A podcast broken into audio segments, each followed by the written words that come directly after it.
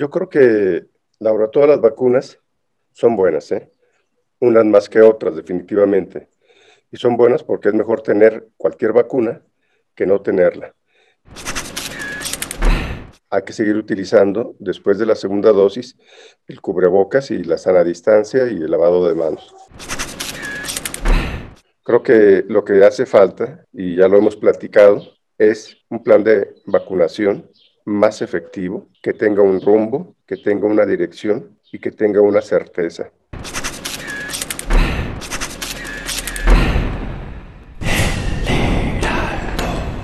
En esta ocasión nos acompaña el doctor René Anguiano, presidente de la Comisión de Salud de la Copramex. Estaremos hablando de temas interesantes, vacunas y COVID. Doctor, pues vamos a empezar. Habíamos hablado en estos días de la situación de las vacunas, la falta de temor ya de la gente, el aburrimiento que nos lleva a estar de vacaciones y la ausencia de, posibles vacunados ahora en, las, en los centros de vacunación. ¿Cómo ve esta falta de temor de los ciudadanos después de un año de pandemia? Mm, preocupante, Laura, es un relajamiento este, social eh, nunca visto durante todo el año de pandemia que llevamos y que se justifica eh, si hablamos con los sociólogos y con la gente que sabe de este tema, el por qué el hartazgo ya de las personas de mantenerse en confinamiento y sobre todo que se van adaptando a estar escuchando el coronavirus, a estar escuchando el contagio de eh, una persona cercana, algún familiar, algún fallecimiento también de alguna persona cercana o, de algún familiar. Y esto ya se va haciendo como una costumbre, ¿no? Desafortunadamente así somos los mexicanos. Estamos en, efectivamente, e, estos días de asueto nos van a llevar a una tercera ola, ¿sí? O a un rebrote que no sabemos la importancia o la dimensión que esto nos va a traer. Definitivamente eh, los hospitales siguen saturados. Hablo de los hospitales prácticamente eh, de todo el país. Ha bajado un poquito eh, la hospitalización, tanto en terapia como en camas hospital de pacientes COVID, pero no lo suficiente no lo suficiente porque ahora que regrese esta tercera ola, pues van a ser insuficientes los medios hospitalarios, ah, va, va a ser insuficiente el personal de salud para atender a estos pacientes. Sin necesidad de caer en el alarmismo, es la realidad, doctor. Finalmente tuvimos la primera etapa de la pandemia que fue de conocimiento, fue de, sí, de mucho miedo inicial, de no saber qué hacer, Después vinieron campañas para saber cómo orientarnos, cómo cuidarnos, cómo protegernos, el aislamiento, las actividades a distancia. Y luego vino el segundo brote que nos pegó muy duro y aquí en Aguascalientes fue muy notorio lo que fue de noviembre y todavía parte de febrero. Se fue a la alza tanto los hospitalizados, contagiados y no se diga los muertos que nos llegaron a asombrar hasta 14 por día y esos de los reportados. Porque faltan los que murieron en casa, los que tal vez eh, posteriormente se, se dan a conocer después de los estudios. Vamos por esta tercera ola en una época muy complicada, este puente vacacional donde vemos las playas repletas, los pueblos mágicos también sin respetar ni la distancia ni las medidas básicas, y la gente incrédula ante el virus. me parece que no está incrédula, sabe del virus y está arriesgando y tomando esos riesgos, creo que sin la precaución debida. Efectivamente, todos los sitios turísticos están llenos. ¿Y qué está pasando? Bueno, efectivamente, el día de ayer, en muchos de los centros de vacunación aquí en, el municipio de Aguascalientes, estuvieron solos. Se desocuparon a las 11, 12. Ya había poca afluencia de pacientes para eh, su primera dosis de vacuna. Y hoy, Viernes Santo, pues yo creo que la situación va a estar igual o con menos afluencia. ¿Qué es lo que pasa? Bueno, pues este, hay una falta de descoordinación también, o una falta de coordinación, perdón, por parte de las autoridades federales, que deberían, deberían de prever esto y sumar a mayor número de personas que se puedan poner este biológico, esta vacuna. Desafortunadamente no es así.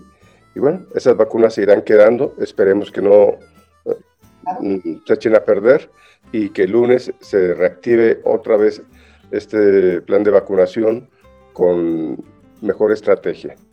Y que ojalá y no regresen los que se fueron o los que se quedaron a la fiesta, porque no necesariamente tienen que andar en la playa o de vacaciones, sino aquí en los antros, en los paseos, en, en las grandes conglomeraciones, que no volvamos de esta semana y dentro de 15 días volvamos a ver el boom de los contagiados. Desafortunadamente así va a ser, ¿eh? este, va a haber un incremento. esperemos que ese incremento de contagios no sea tan importante para que no sature este, los hospitales al personal de salud y se pueda brindar la atención médica correcta. Pero sí, efectivamente, hay eh, muchos pacientes que ya se atienden en casa y prefieren no salir a los hospitales por el temor de que puedan no regresar o, porque, o por el temor de no poder ver a sus seres queridos en ese tiempo de contagio. doctor, y este fenómeno de, tenemos por lo pronto en México estas cuatro marcas de vacunas o los cuatro laboratorios que están abasteciendo paulatinamente y, y las personas prefieren unas a otras por la marca, por la, por la protección que dicen tener. ¿Ha sido esa mala estrategia dar a conocer el nivel de, protección que se brinda y la gente ya prefiere una marca sobre la otra? Y vemos también que a lo mejor la Sinovac no ha, no ha generado esa confianza. Yo creo que, Laura, todas las vacunas son buenas, ¿eh? unas más que otras, definitivamente. Y son buenas porque es mejor tener cualquier vacuna que no tenerla. En el caso de un servidor, me tocó la vacuna de Sinovac. Es una buena vacuna. El porcentaje de eficacia es alto. Este, así que yo creo que cualquier vacuna, Pfizer, mm, AstraZeneca, Sinovac, Sputnik, la que nos toque es una buena vacuna. Es mejor tenerla que no tenerla. Y, y considerando que, bueno, lo ideal es que tengamos la segunda dosis pero ya con una dosis a la vuelta de 21, 28 días, tenemos una inmunidad aproximadamente del 60-65%. El resto de la inmunidad para llegar al 90, 92, 95, dependiendo de la vacuna, del laboratorio de la vacuna, pues llegará mm, en la segunda dosis después de los 14 o 21 días, dependiendo del laboratorio para tener la efectividad total de, este, del 95%, si es Pfizer, del 92% si es este, mm, Sinovac o Sputnik o, o, la, que sea, ¿no? Yo creo que aquí es donde tendríamos que centrarnos, este, porque queremos Pfizer, pero no hacemos nada para cuidarnos, ¿verdad? Y, y también tener conciencia de que las vacunas, efectivamente, su porcentaje de efectividad es muy alto. Si lo comparamos con la vacuna de la influenza, que está alrededor del 65-70%, y que cada año nos vacunamos, pues los efectos de alguna pandemia por influenza no, no hay, este, no ha habido. Quiere decir que la vacuna, a pesar de una efectividad no tan alta como estas vacunas contra el coronavirus, funciona. ¿sí? Y funciona también pues porque nos tratamos de cuidarnos. Entonces tendremos que tomar estos hábitos para el coronavirus y, y, y, seguirle teniendo mucho cuidado y respeto, sabiendo de que una vacuna Pfizer, por poner un ejemplo, tiene una efectividad después de la segunda dosis del 95%, hay un 5% de probabilidades que nos podamos contagiar. ¿sí? Obviamente, ese contagio ya los síntomas pueden pasar asintomático ese contagio o pueden tener síntomas leves o moderados. Pero afortunadamente el sistema inmune ya se ha fortalecido y nos permite que los síntomas sean leves, moderados y que no caigamos a un hospital o que no caigamos a un respirador o que no caigamos a situaciones este, de gravedad que si no tuviéramos la vacuna. Pero son contagiosos. Sí, efectivamente. Protegido, pero probablemente el vecino o el que acompañó al súper o simplemente con el que tuve contacto el cajero no lo está y sí lo voy a contaminar y sí va a estar en riesgo la vida del prójimo. Es correcto, así es. Entonces ahí, hay parte de la solidaridad ciudadana, ¿no? Sí, efectivamente, por eso hay que seguir utilizando después de la segunda dosis el cubrebocas y la sana distancia y el lavado de manos. en un paciente o en una persona que ya tiene esa segunda dosis de vacunación y tiene contacto con una persona contagiada, asintomática, o esa, la persona que tiene la segunda dosis de vacuna, de manera transitoria, llega el virus, se estaciona, sobre todo en las vías respiratorias, y en ese tiempo va a estar contagiando a las personas con las que tenga contacto, sobre todo si no tiene uso de cubrebocas.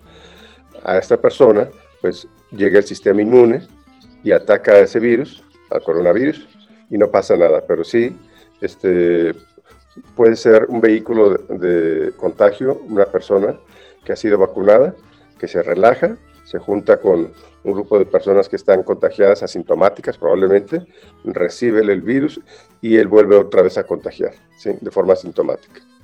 Oiga, ¿y cómo ve este fenómeno del primero cuando llegaron las, primero no llegaban las vacunas a Aguascalientes y todos uh ¿Para cuándo? ¿Para cuándo? Llegaron las primeras seis mil y pico y todo el mundo desesperado haciendo turismo de vacunas a Cosío, a Rincón, a San José, dejando allá a la deriva a algunos de los habitantes de esos lugares y veíamos como esa movilidad buscando vacunas. Y cuando por fin llegaron a, a, los municipios como Jesús María o Aguascalientes, que son los de mayor población, se acabó ese boom.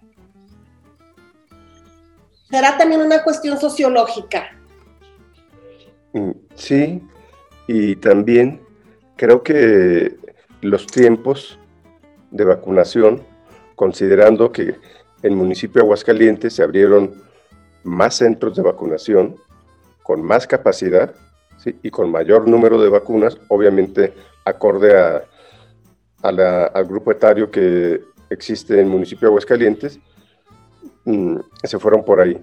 Pero me, me parece que hubo una falla, tanto por el gobierno federal, de limitar a cierto número de personas que se podían vacunar, esto de acuerdo al abecedario. Entonces, lo tenían que haber dejado más abierto. Ese es uno. Dos, avisar con mayor antelación de ese plan de vacunación, cómo iba a estar. Y tres, de que efectivamente la sociedad ahorita, en lugar de estar este, formados para aplicarse la vacuna, probablemente esté en algún sitio turístico o probablemente esté en casa disfrutando de un día de asueto, ¿no?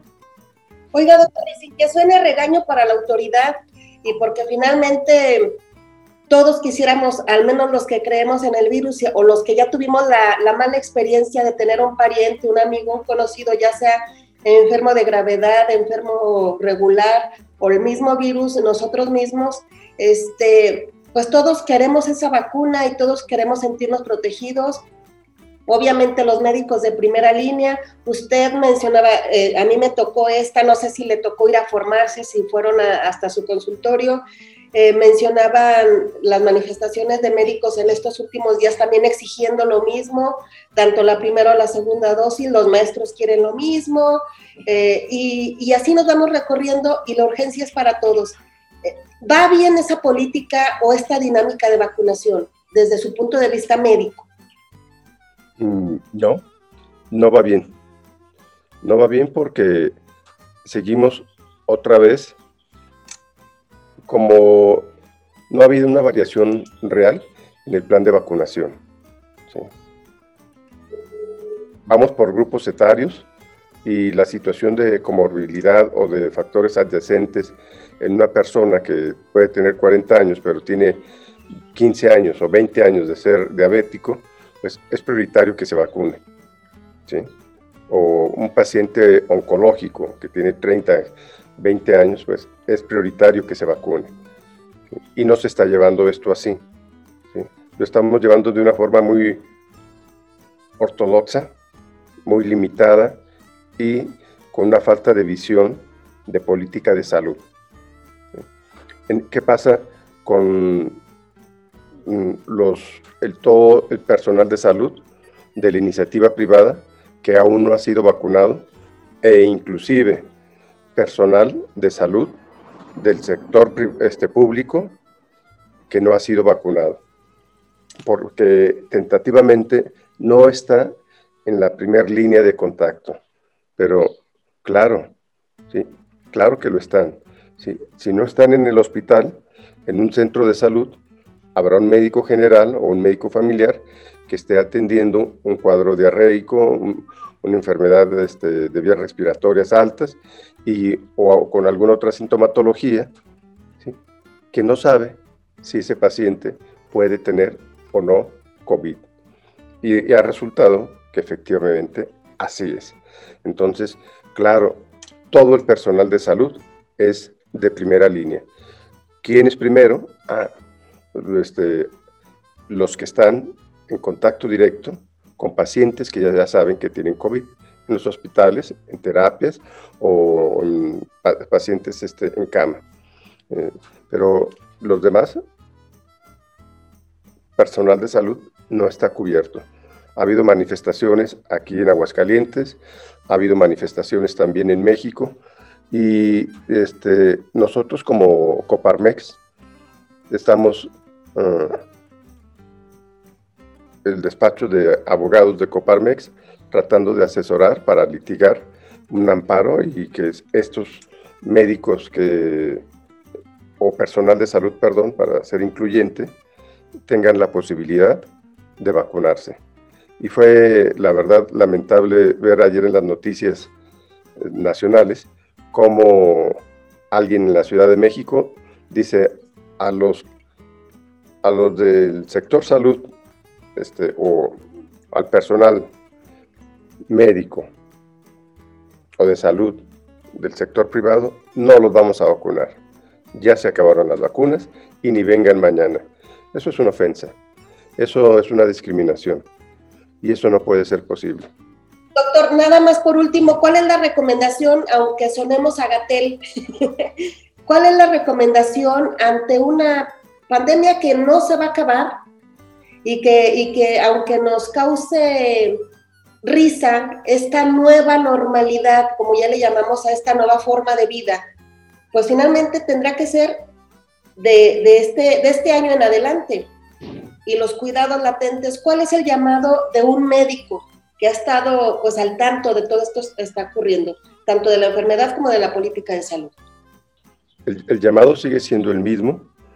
2021 y 2022 seguiremos utilizando cubrebocas, la sana distancia, el lavado de manos y evitar en lo posible las reuniones sociales y eh, que sean mm, de muchas personas, ¿no? Este, ahí está el resultado. Ahí está donde podemos salir adelante. Hay que tener también mucho cuidado.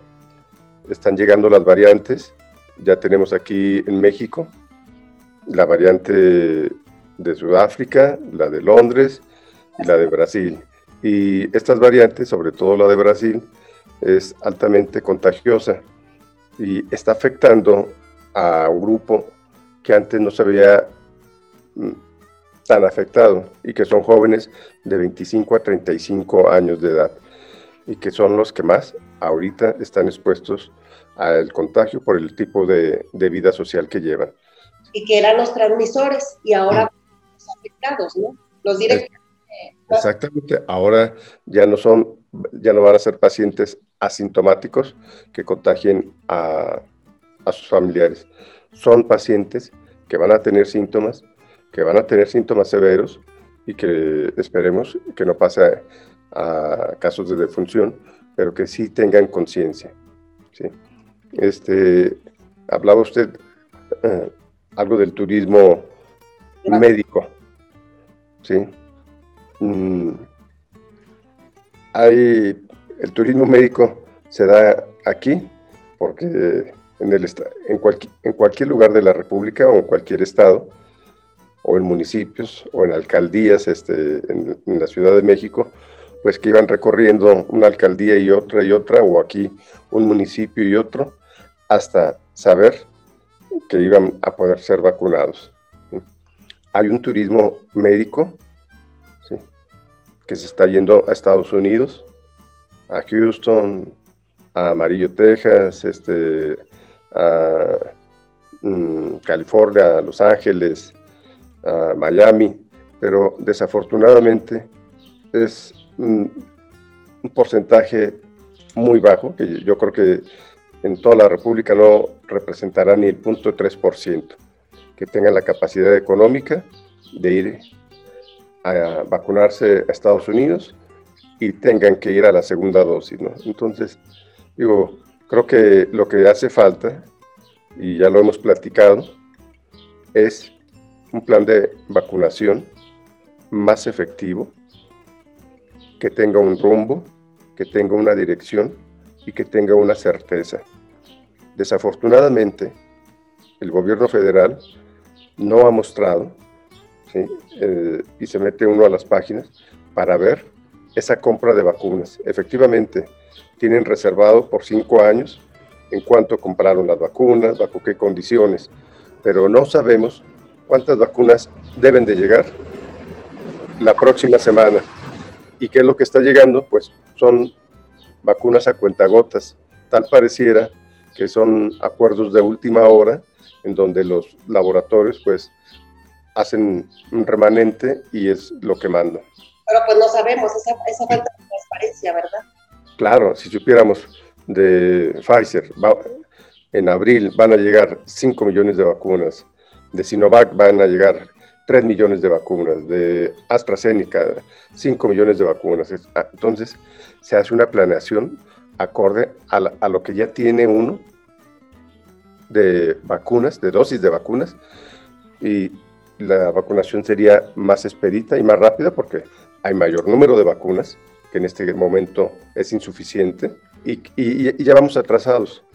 El presidente López Obrador había comentado que en marzo ya estaban vacunados todos los adultos mayores y obviamente el personal de salud. Vamos iniciando abril y hay todavía mucha gente de la tercera edad que no tiene la primera dosis. En algunos casos, en algunos municipios o en algunos estados, ya van apenas por la segunda dosis. O sea, este, este, traemos un desfase aproximadamente de un mes y medio.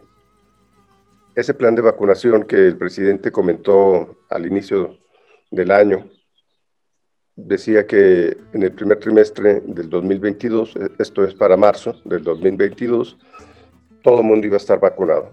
A este paso que vamos, muy seguramente ni en diciembre del 2022. Y todavía los médicos apenas terminaron los de esa primera línea, los adultos mayores apenas van por la primera dosis y eso a medias, vamos muy atrasados. Doctor René Anguiano, presidente de la Comisión de Salud de la Coparmex, muchas gracias por acompañarnos en este episodio. Gracias, Laura. Gusto saludarla. Recuerda suscribirte a estos episodios en tu plataforma favorita.